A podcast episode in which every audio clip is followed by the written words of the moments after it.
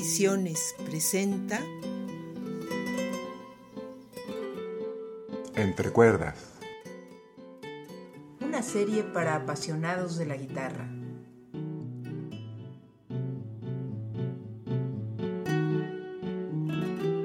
Programa producido y conducido por Carlos Gallú.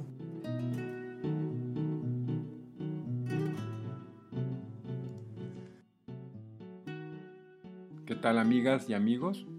Estamos de nuevo listos para llevarles un nuevo episodio de Entre Cuerdas, el podcast dedicado a explorar y promover a los exponentes más notables de la guitarra en los géneros musicales más populares. Y ya que estamos del otro lado del Atlántico después de haber visitado la Gran Bretaña, vamos a aprovechar para revisar una selección de guitarristas de donde era indispensable e inevitable por ser considerada por muchos como símbolo y cuna de la guitarra, España. En este episodio vamos a presentar algunos músicos que ya han aparecido en otros de nuestros programas, aunque en otro contexto. Algunos aparecieron en el programa dedicado a los guitarristas flamencos y otros aparecieron en el episodio dedicado a los guitarristas de música clásica. Y es que el panorama de la guitarra en España parece estar dominado por la guitarra flamenca y la guitarra clásica, ya sea con intérpretes que con los muchos compositores que han creado obras maestros para este instrumento. Ciertamente hay excepciones que también revisaremos, así que sin más damos paso a nuestro primer invitado, Fernando Sor. Fue un guitarrista y compositor español del siglo XVIII, del cual el musicólogo Belega Fetis lo llamó el Beethoven de la guitarra. Nació en Barcelona en 1778 en el seno de una familia acomodada y fue bautizado como José Fernando Macario Sors. Descendiente de una larga línea de militares, su padre era ingeniero de caminos y su abuelo, nacido en el sur de Francia, también lo fue en el ejército francés. Intentó continuar esa tradición militar, pero se apartó de ella cuando su padre le introdujo en la ópera italiana. Se enamoró de la música y abandonó la carrera militar afortunadamente. Tuvo una educación musical, pero su formación como guitarrista fue autodidacta, ya que la guitarra no era bien vista en los círculos sociales y musicales de la época. Intenta colocarse en Madrid sin mucho éxito, logrando un mecenazgo que se prolonga hasta 1808, cuando Napoleón invade España. Sor colabora con el invasor francés por sus raíces francesas, lo que provoca que abandone España después de la expulsión de los franceses en 1813, como muchos artistas, aristócratas e intelectuales de la época. Se estableció en París y nunca regresó a España. Ahí hizo amistad con Dionisio Aguado, otro importante guitarrista español, con quien compuso e hizo presentaciones, logrando obtener el reconocimiento por sus habilidades en la composición e interpretación de la guitarra, convirtiendo a la guitarra en instrumento de concierto. Las piezas de Sor no eran precisamente fáciles por su dificultad, por lo que acabó publicando piezas más fáciles y sobre todo vendibles, ya que los músicos de entonces tenían ingresos solo por sus presentaciones o por eh, la venta de sus partituras. Su estilo se caracteriza principalmente por el uso de un lenguaje guitarrístico bastante avanzado para su época, pero, aún así, sigue siendo considerado como un compositor totalmente clásico. En su etapa madura en París, editó por sí mismo una obra didáctica de referencia aún el día de hoy, que se llama Método para guitarra, publicado en 1830, traducido a varios idiomas y apenas recientemente al castellano en el año de 2008. Su última obra fue una misa en honor de su hija Carolina, arpista y pintora, que murió el 8 de junio de 1837. Esta muerte sumió al ya enfermo Sor en una seria depresión y murió finalmente el 10 de julio de 1839 de cáncer en la lengua. Escuchemos la interpretación de la pieza Les Adieux, Las Despedidas, opus 21, de Fernando Sor, en una guitarra original de la época en la versión de la guitarrista italiana Erika Savigny.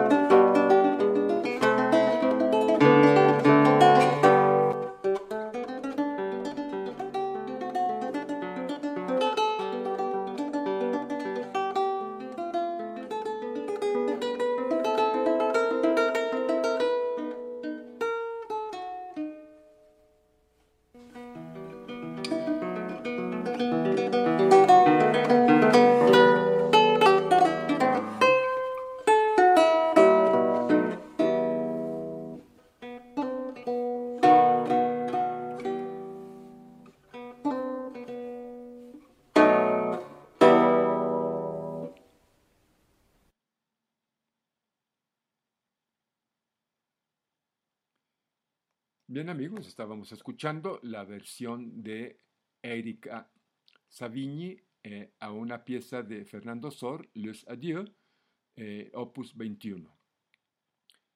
A continuación, veamos la, la, trayectoria y la historia de otro gran guitarrista español, Francisco de Asís Tárrega Eixea. Este importante compositor, guitarrista y pedagogo español nació en Villarreal el 21 de noviembre de 1852. Un accidente marcó su infancia cuando al parecer cayó a una sequía en un descuido de la muchacha que le cuidaba y su vista quedó muy dañada. Su padre, con el temor de que quedara ciego, se trasladó a Castellón para que asistiera a clases de música y pudiera ganarse la vida como músico. Entró en el Conservatorio de Madrid en 1874, ya que desde finales de 1870 ya enseñaba guitarra. Por cierto que Emilio Puyol y Miguel Lobet fueron alumnos suyos, ellos a su vez grandes guitarristas. Y además daba conciertos con regularidad. Virtuoso de su instrumento, era conocido como el Sarasate de la guitarra, en alusión obviamente a Pablo de Sarasate, que era el virtuoso violinista español.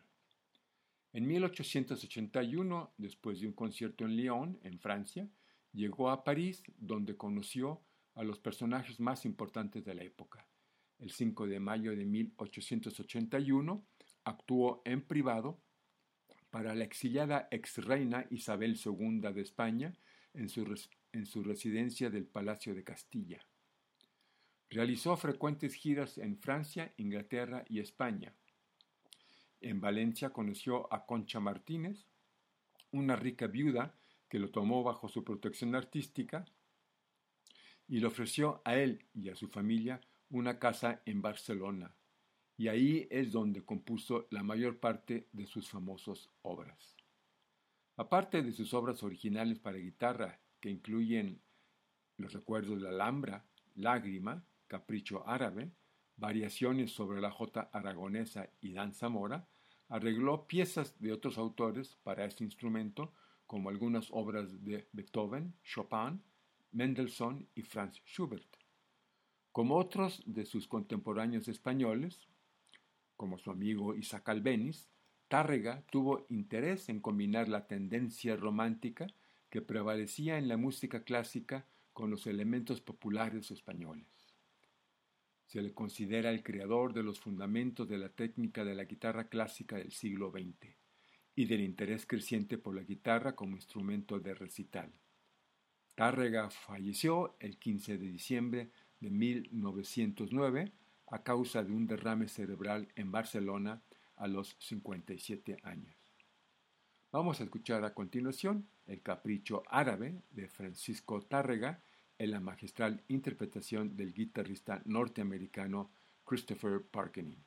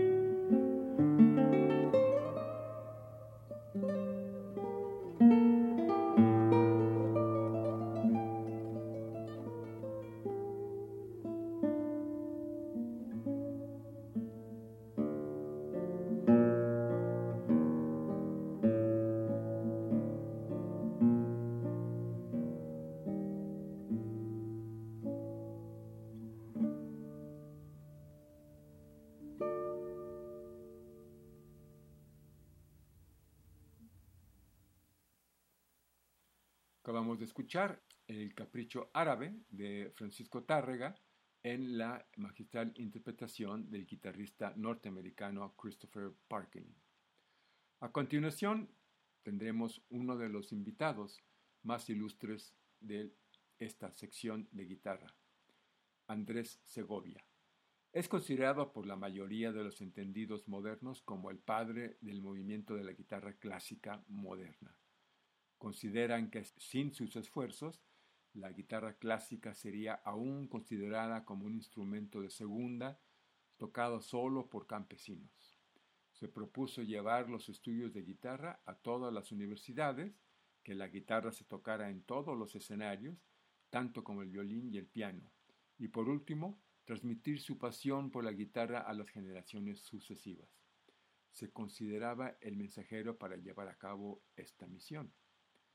Segovia dio su primer concierto en España cuando tenía 16 años y debutó profesionalmente a los 20. Su programa original incluía piezas de Tárrega y arreglos propios a piezas de Bach. Asombró a propios extraños, aunque se dio cuenta que tendría que mejorar el nivel de volumen del instrumento, labor a la cual se dedicó en los años siguientes, trabajando muy de cerca con los constructores para lograr un mayor sonido natural en la guitarra. Cuando aparecieron las cuerdas de nylon, la guitarra produjo sonidos más consistentes y logró proyectar su sonido más lejos. En 1928, Segovia viajó a la ciudad de Nueva York, haciendo su debut en América. Le seguirían presentaciones sumamente exitosas, no solo en América, sino también en Europa y Asia y no tardó en que algunos compositores empezaran a componer piezas originales para la guitarra. Segovia mismo continuó haciendo transcripciones del laúd y del clavecín. Además de continuar a enseñar y grabar, Segovia pasó el resto de su vida y carrera influenciando a las autoridades de los conservatorios, academias de música y universidades a que incluyeran a la guitarra en sus programas con el mismo peso que se les daba al violín, al cello y al piano. Segovia tuvo muchos discípulos a lo largo de su carrera, algunos de los cuales son los más renombrados guitarristas del día de hoy. El maestro Segovia falleció en 1987 y con él mismo vamos a presentar eh, la pieza de leyenda del compositor español Isaac Albéniz.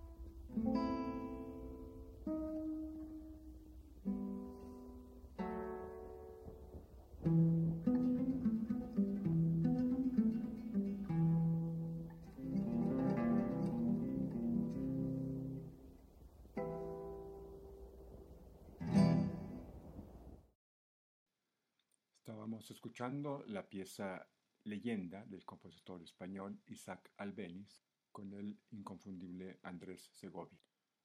Otro maestro español indiscutible de instrumento es Narciso Yepes.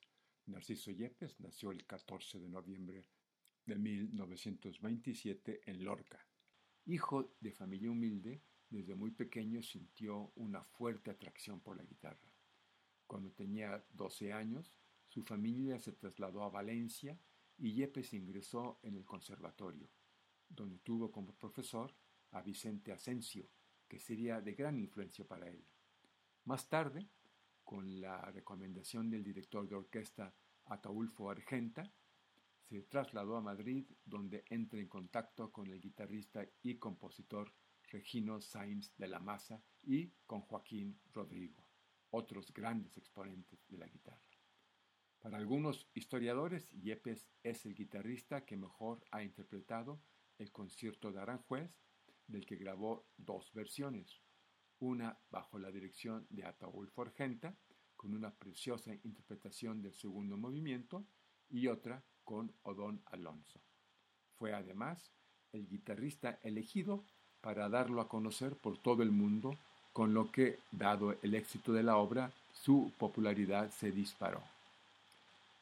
Esta fama alcanzaría su cuota más alta cuando en 1952 arregla una vieja canción castellana para la banda sonora de la película Juegos Prohibidos de René Clément, premiada en los festivales de Cannes y Venecia y con el Oscar a la mejor película extranjera.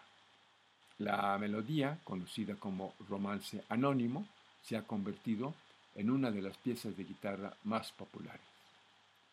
En 1964, Yepes desarrolla la guitarra de 10 cuerdas, donde trataba de superar la desigual resonancia que es el defecto de la guitarra de 6 cuerdas. Es como si un piano de repente tuviera pedales. Sin embargo, la guitarra de 10 cuerdas no ha tenido mucho auge y en la actualidad apenas si se usa. Como guitarrista, Yepes destacaba, más que por su técnica, por su enorme sensibilidad al tocar y el precioso sonido que le extraía a la guitarra. Narciso Yepes falleció el 3 de mayo de 1997 y enseguida vamos a oír en su interpretación Fantasía para un gentil hombre de Joaquín Rodrigo.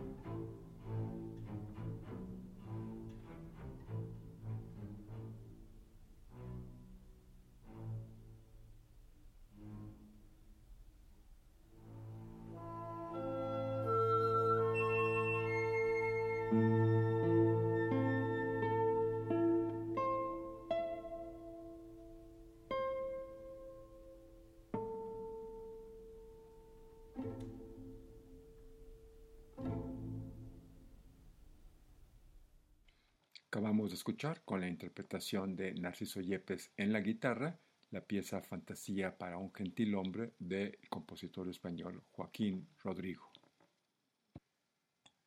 Vamos a continuar nuestro recorrido por España con este otro grande guitarrista español, también de la música clásica, mundialmente reconocido por sus emotivas interpretaciones y depurada técnica, Pepe Romero.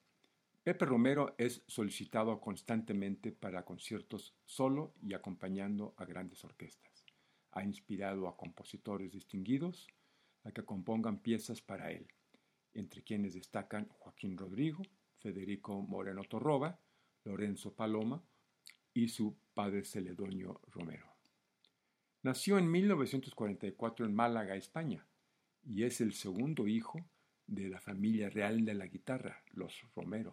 Su padre, el legendario Celedonio Romero, fue su único maestro y su primera presentación profesional fue compartiendo el escenario con su padre cuando Pepe tenía solo siete años. Ha grabado más de 50 discos que incluyen cerca de 20 conciertos con la Academia de St. Martin's in the Fields de Sir, Neville Mariner. Ha también revivido y estrenado trabajos importantes de Sor, Giuliani, Carulli, Boccherini y muchos otros. Joaquín Rodrigo compuso su último concierto de guitarra para él, el concierto para una fiesta, en 1983, y fue elegido por Segovia y Moreno Torroba para grabar el estreno de sus diálogos entre guitarra y orquesta, originalmente escrito para el mismo Segovia.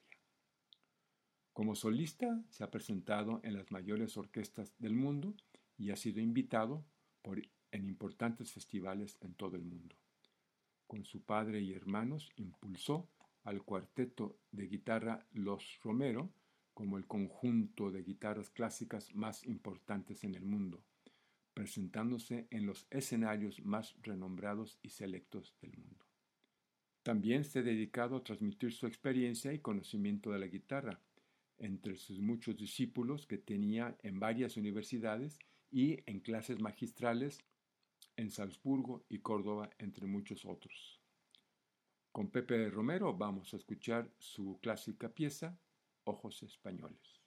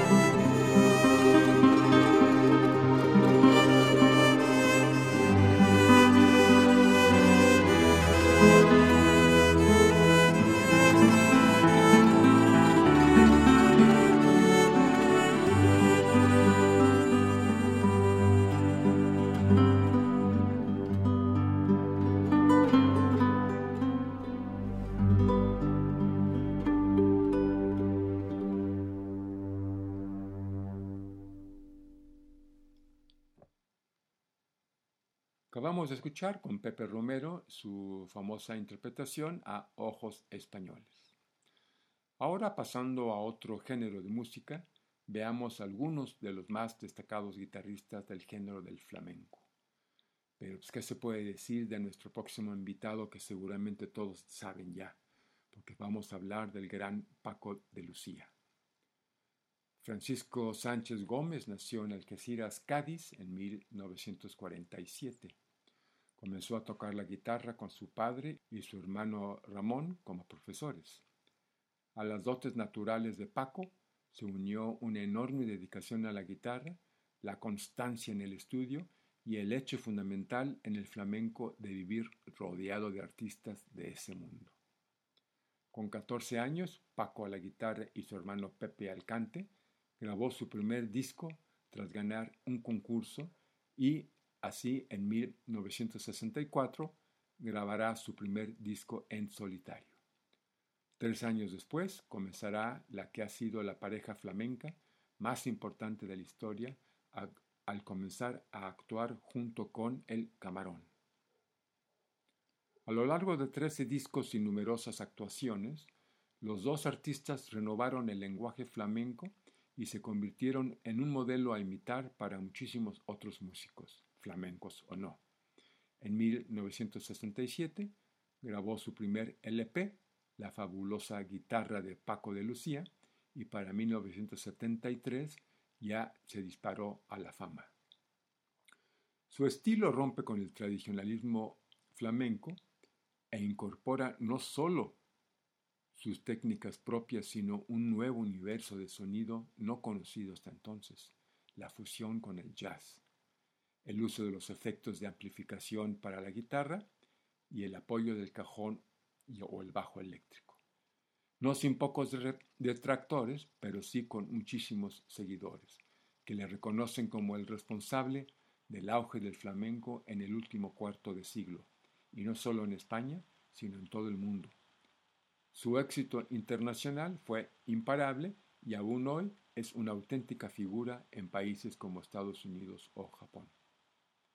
Paco colaboró con muchísimos músicos, pero de entre todos sobresalen sus grandes actuaciones junto a los guitarristas John McLaughlin y Alde Meola, con el pianista Chick Corea y su sexteto, con el que grabó algunos de sus mejores trabajos. Como como guitarrista, Paco fue un prodigio técnico. No hay ningún otro guitarrista que haya sido capaz de tocar con esa potencia y velocidad y aún así sacar un sonido limpio y colorido. Desde sus inicios siguió la escuela guitarrística del niño Ricardo hasta que conoce a Sabicas en Nueva York y este se convirtió en su nuevo punto de referencia. De lo que no cabe duda es que de una forma u otra estamos ante uno de los grandes talentos de la música de este siglo. Un hombre que hizo del trabajo duro su mayor virtud y que nos ha regalado un buen número de fantásticos discos y actuaciones sin por ello perder la humildad que siempre le caracterizó. Paco de Lucía escogió vivir en México en Playa del Carmen, los últimos años de su vida, donde murió prematuramente a los 66 años en el año de 2014. A continuación, les presentamos con el gran Paco de Lucía una de sus obras más conocidas, Entre dos aguas.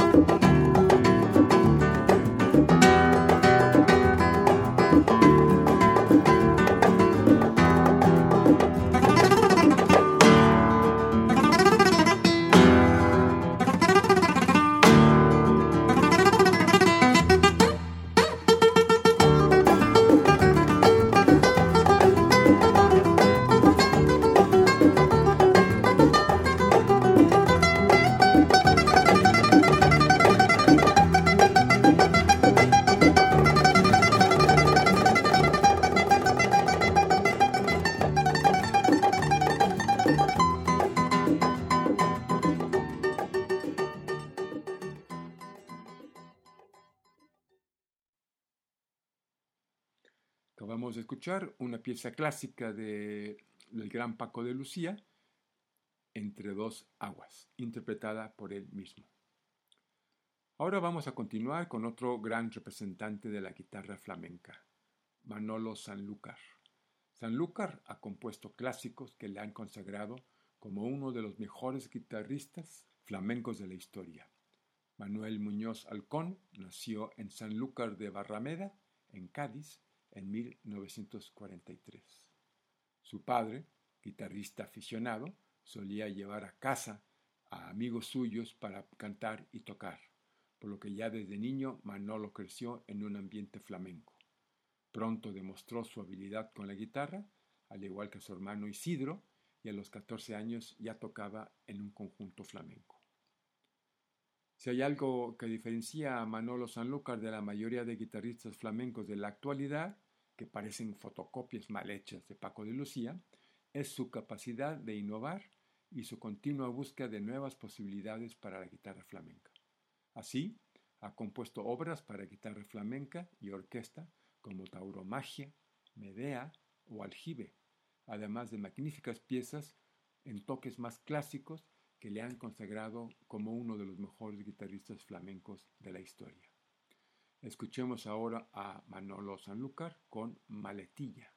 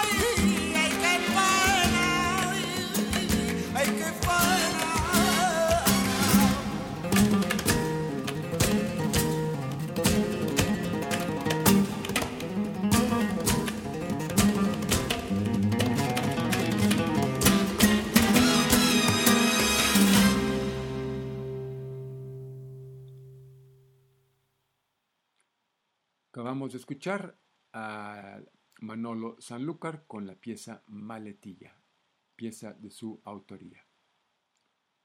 A continuación tenemos al guitarrista flamenco mencionado anteriormente, que probablemente influenció a la mayoría de los guitarristas que presentamos en este programa, Sabicas.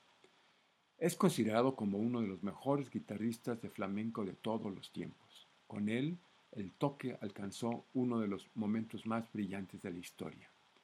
Él nació en Pamplona y su verdadero nombre era Agustín Castellón Campos. Aprendió a tocar la guitarra de forma autodidacta siendo un niño y debutó con siete años en su tierra natal. Tres años más tarde se trasladó a Madrid para presentarse en el Teatro Dorado. Realizó giras por toda España acompañando a las mejores figuras del cante. En sus comienzos como profesional fue un fanático seguidor del estilo de Ramón Montoya. En 1936, a raíz de la Guerra Civil, se tuvo que desplazar con Carmen Amaya a Nueva York donde vivió hasta su muerte. Marcó un punto de inflexión en la guitarra flamenca y dio a conocer el flamenco en América. También mantuvo una importante relación con maestros del jazz como Charlie Mingus, Gil Evans, Thelonious Monk o Miles Davis.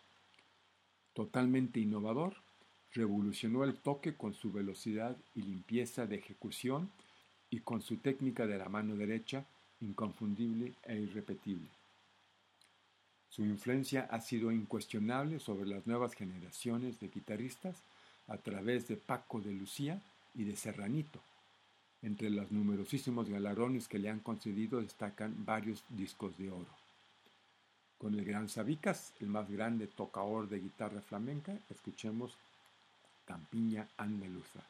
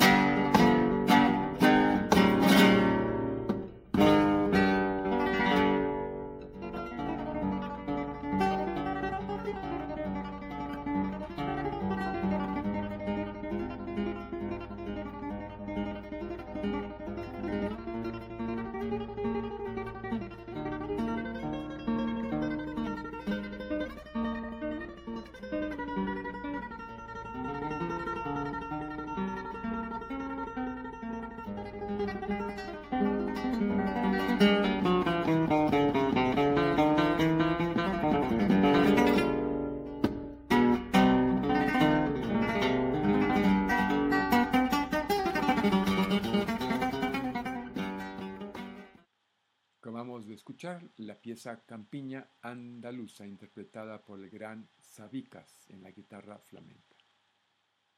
Y por último tenemos que mencionar una novedad en otro género contemporáneo que muchos consideran uno de los guitarristas más dotados de la, de la actualidad, Diego García.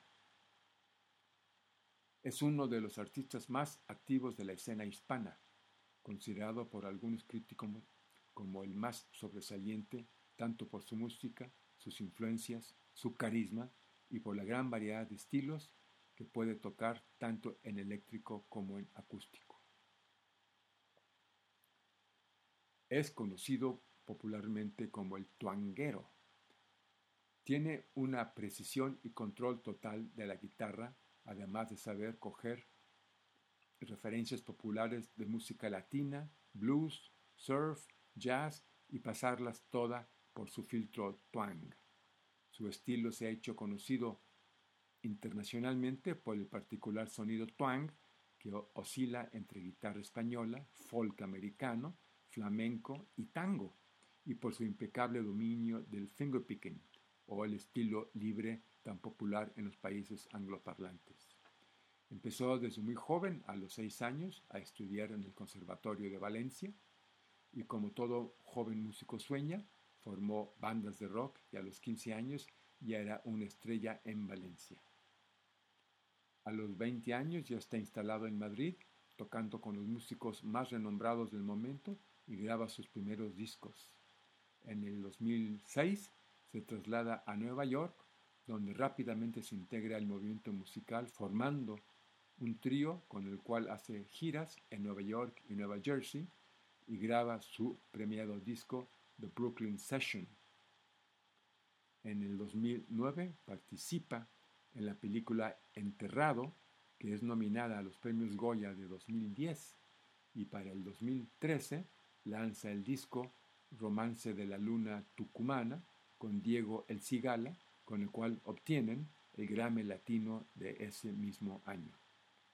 Como última pieza vamos a escuchar El Camino de David García el tuanguero, interpretada por él mismo.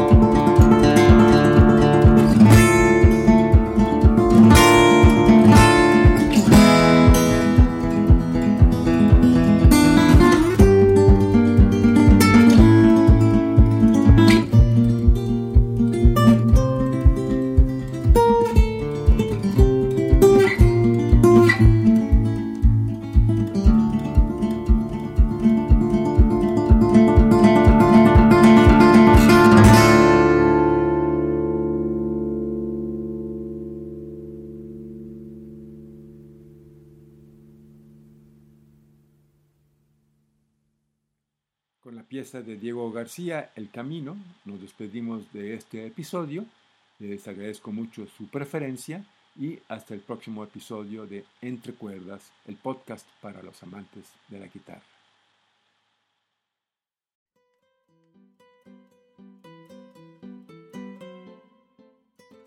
Arcán Ediciones presentó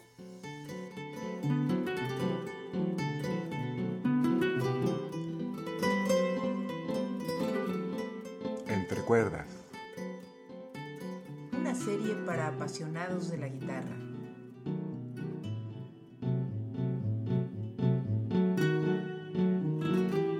Programa producido y conducido por Carlos Gallú.